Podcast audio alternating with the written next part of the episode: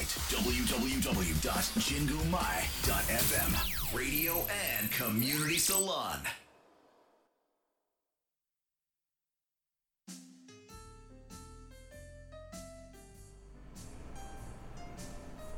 DJ なのの七色レディオ皆さんこんにちは。DJ ナナです。今日も聞いていただきありがとうございます、はい。この番組は日々の生活に彩りと癒しを加えさせていただく番組です。こちら原宿の神宮前からお送りしていきます。はい。いや私ですねこの前宮下パークに行ってきました。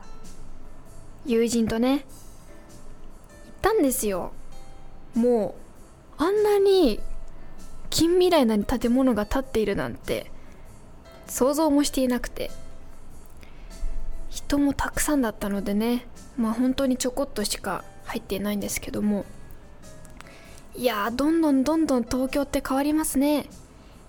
私が去年私が学生の頃はスクランブルスクエアも立ちましたしもう昔の渋谷を知っている方は多分もう渋谷じゃないっていうぐらい違う街なんでしょうね。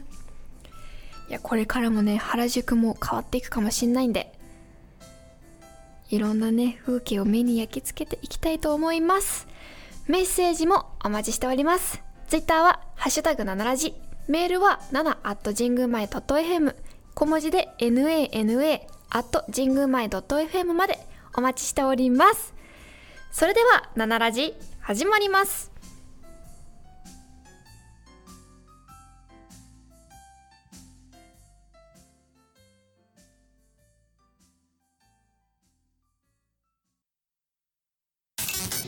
神宮前 Radio Radio Radio, and Community Salon「DJ7 の Heartwarming Time」私 DJ7 が最近ほっこり心温まったことや温かいトピックをお伝えしていきますはい今回ですね私ちょっとオンラインで授業っていうのをちょっと休みの日とかに受けてるんですけど今回癒しの筆文字カードセッションというねまあ授業を受けさせていただいたんですよ。でその先生ですねあのタロットカードと同じ78枚カードを作っていましてそのカードにはもう全部オリジナルなんですけどそこにはカードが1枚に1文字記入されているんですね。でこのカードセッションっていうのが1回につき3枚カードを選ぶんですよ。このもう78枚バーって並べてこれこれこれって決めてね3枚選ぶんですけど、まあ、例えば「美」とか「己」とか「開く」とかね書いてね書いてあったり、まあ、いろんな漢字が書いてあるんですけども何でもそのカードに聞いていいんですよそのセッションっていうのは例えば「今日の運勢は何ですか?」とかね「私の今年の運勢は何ですか?」とかねいうのを念じながら3枚引くんですよで文字の解釈は自分にピンときたもので OK っていうのがこのルールです。うん例えば「美」だったらなんかうんじゃあ掃除とかしないといけないのかなとかね。あとは美術館に行った方がいいよとかね。逆にあのこのね開くとかいう漢字があると言ったじゃないですか。さっきこういう場合とかで漢字を分解して解釈してもいいそうで例えば「門」というものとなんか中に入ってるもの別々にして考えなんか門に関係してるものかんなんか今年はあるのかなとかね。そうやって関連づけて考えるのもありだそうです。でですね、まあ、肝心な私が今回何を質問したかというとこなんですけどこのカードにちょうどねその時私クレジットカードをね家の中でなくしてしまったんですよ。で本当にもうカードが見つからないのでちょうどいいと思ってもうカードにお願いしようって聞こうと思って場所を教えてもらうためにね聞いたんですよ。で先生には絶対家ですか？って言われたんですけど、まあ、絶対家なんですよね。そのクレジットカードは基本的に外に持ち運ばないよみたいな。まあ通販とかでしか使わないのでお家に置いといたんですけどなくしてしまったっていう。でじゃあお家っていうのを考えながらねまあ引いてみましょうってなって引いたんですね3枚。もう思いを込めてもう見つかれっていう。したら一文字目。9、ま、休むです。休む。この時もピンときてしまったのは9回でしたねも休むって言ったらもうカードを止めなさいって意味かと思いまして私勝手に。思っちゃいますよね。でまあ先生とも考えました。まあ人とか木とかに分けて考えてもいいしねって言って。まあ木のタンスとかかなとか。うん。まあ木のなんか棚とかにあるのかなっていろいろ考えてくださったんですよ。なんか私以外にもねあの一緒にこの学んでる方がもう一人女性の方がいらっしゃって3人で考えたんですよ。でもじゃあそろそろ次のカードに行こうとなりまして次のカードペラってめくったら「無」です。ないですよ。もう。ないってカード出ちゃったんですよ。これはねもう3人で爆笑してしまいました。悪いことじゃないんですけど笑うしかないじゃないですか。もうないって。もう休むないってきたらもうえって。本当に怖くなりましたねあの瞬間。で他のねそのもう一人の方女性生徒の方ってと先生が一生懸命考えてくださったんでしょもうないじゃない方向にどうしたらいくかっていうね。この感じをしたらね無になってみたらって言われて。ああ確かに。休んで無になって一回休憩しようみたいな。自分自身が。っていうのでもいいよねってなって。確かにでも私的にはないないってことなのかなって。ちょっと落ち込んでいました。でまあ最後の1枚があるじゃないですか。最後の1枚託そう。そう思いましたよ本当に。で最後の1枚ペラッてめくって。何だと思います？皆さん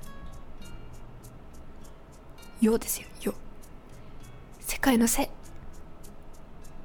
もうこっからこれだけ並んでしまったらもう世の中にどっかとどっか行ってしまったカードみたいな。としか取れませんよね。だからもうえー、じゃあゴミ箱に間違えて捨てちゃったのかなってみんなで話してて。先生はねずっと笑っておられました。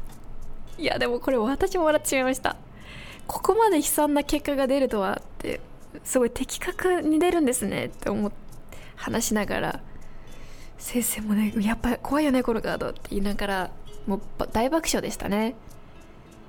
でしかもこんな質問をカードにする人が今までいなかったらしくて。でも私の中で人生で今その時期は一番の悩みだったんですよそれが。えー、でも絶望的でねこの結果がもうないんだなって思ってしまったんですよ。もう世に世に出てってしまったっていう。な本当に外に出出ちゃったっていう。意味なのかなって思ってしまってね。すごい落ち込みました。でも休むっていうのもいいんじゃないかなって思って先生がおっしゃってくれた。だから一回休もうと思ってカードを探すのやめたんですよ。その2日後に出てきましたカード。ありがとうございます。いやねほんとよかったです。どこにあったと思います？本の中ですよ。片付け本がもう出てた本があもう邪魔だなと思って片付けようと思ってペラペラってめくったら出てきました。いやもうわからないですねこれは。でもこのカードに本当感謝です。もう休もうって自分自身を休めようっていうメッセージだったみたいで。本当になくしてるメッセージじゃなくてよかったですね。ぜひねこの癒しの筆文字カードセッションねやる機会があったらねやっていただきたいです。皆さんにも。本当に面白いのでね。またね。次はねこのカードにもっといいこと聞いてみたいですね。なくし物ではなくね運勢とか。そちらもチャレンジさせていただきます。ほっこりしました？カード見つかったことにほっこりしましたよね。ありがとうございます。以上 DJ7 のハートウォーミングタイムでした。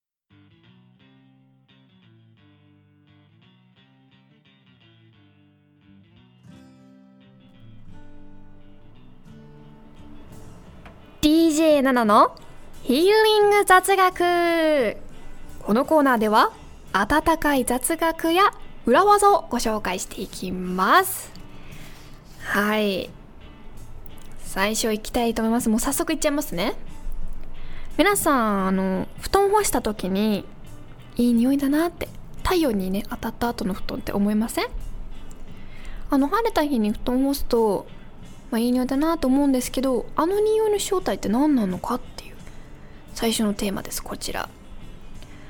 まああの匂いはですね、まあ、最初に結論から言うと太陽光と布団の面が作り出す香りなんですね。私聞いたことあったのがダニの死骸の匂いとか聞いたことあったんですけどこれ嘘なんですね。本当は太陽光に含まれている紫外線が布団の面の部分に当たると面に含まれているセルロースがアルデヒドや脂肪酸アルコールの匂いなどの物質に分解されます。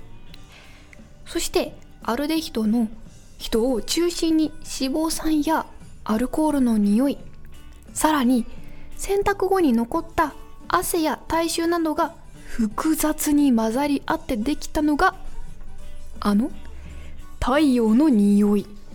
なんですね。うんなんですね。でこの太陽の匂いには脳をリラックスさせる働きがあるのでよく干した布団に寝転ぶと自然にリラックスできるのでぐっすり眠れるっていう効果があるんですね。あれ最あれ最高ですよねあの匂い。布団晴れた日に干した日のもう布団に飛び込む瞬間は幸せの何者でもないですね。あれはもうあれは主婦の特権なんですかね。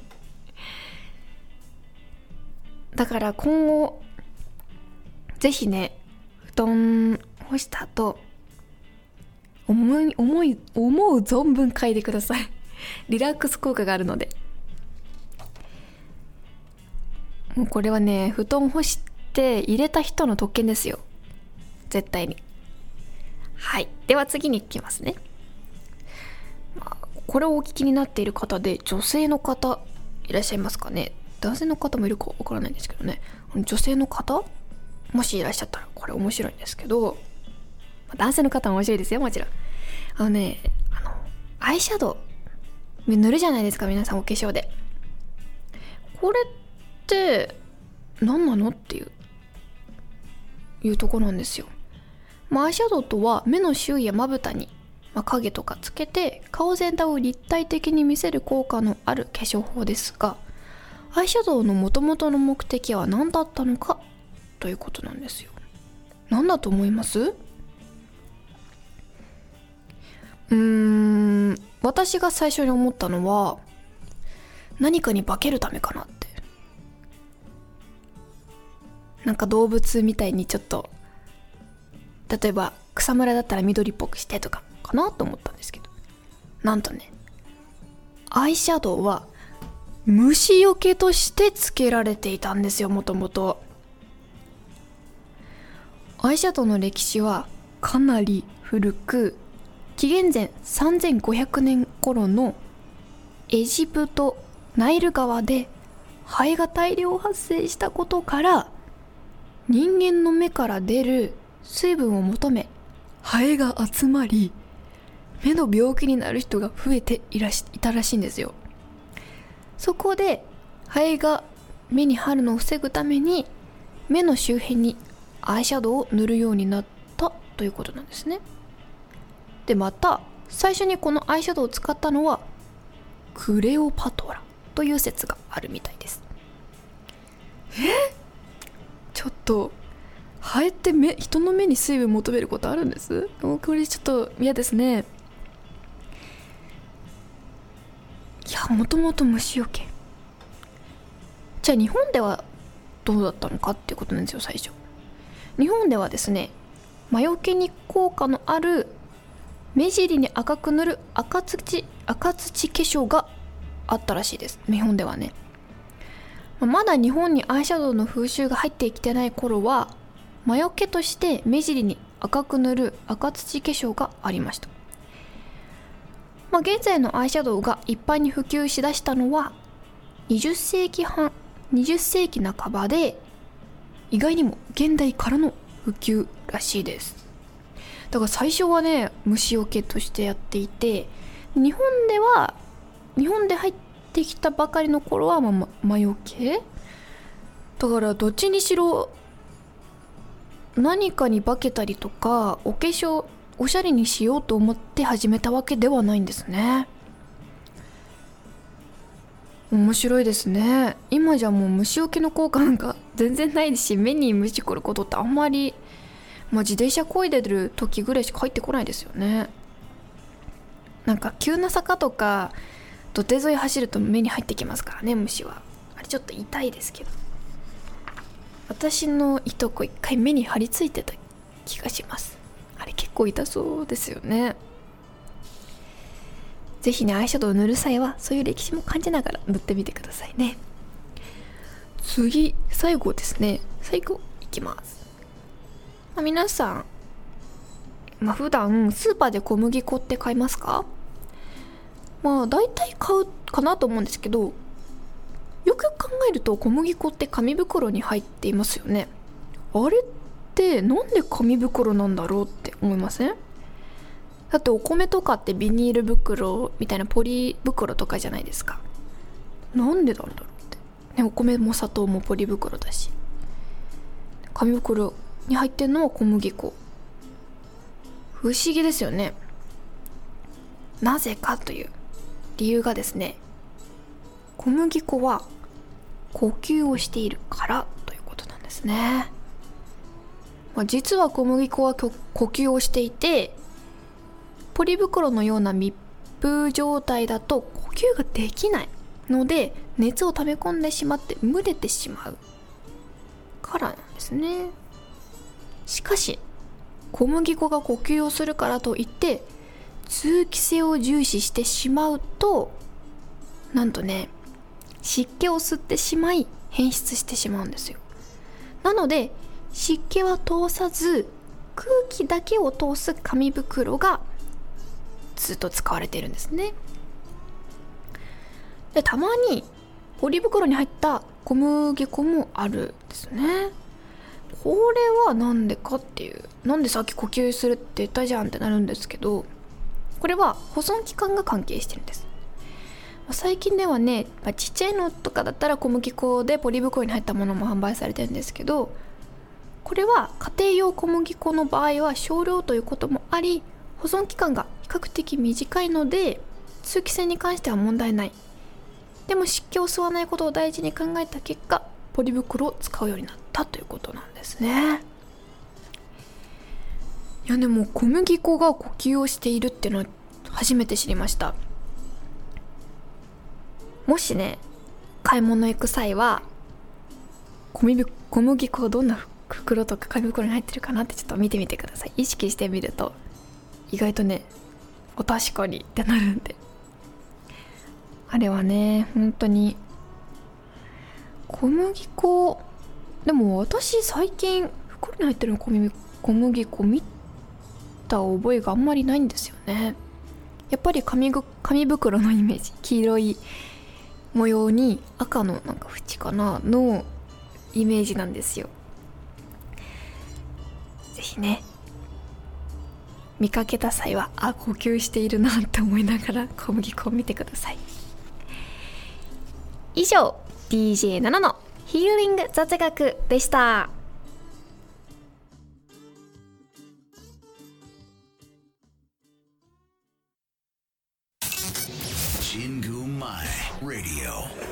Radio and Community Salon.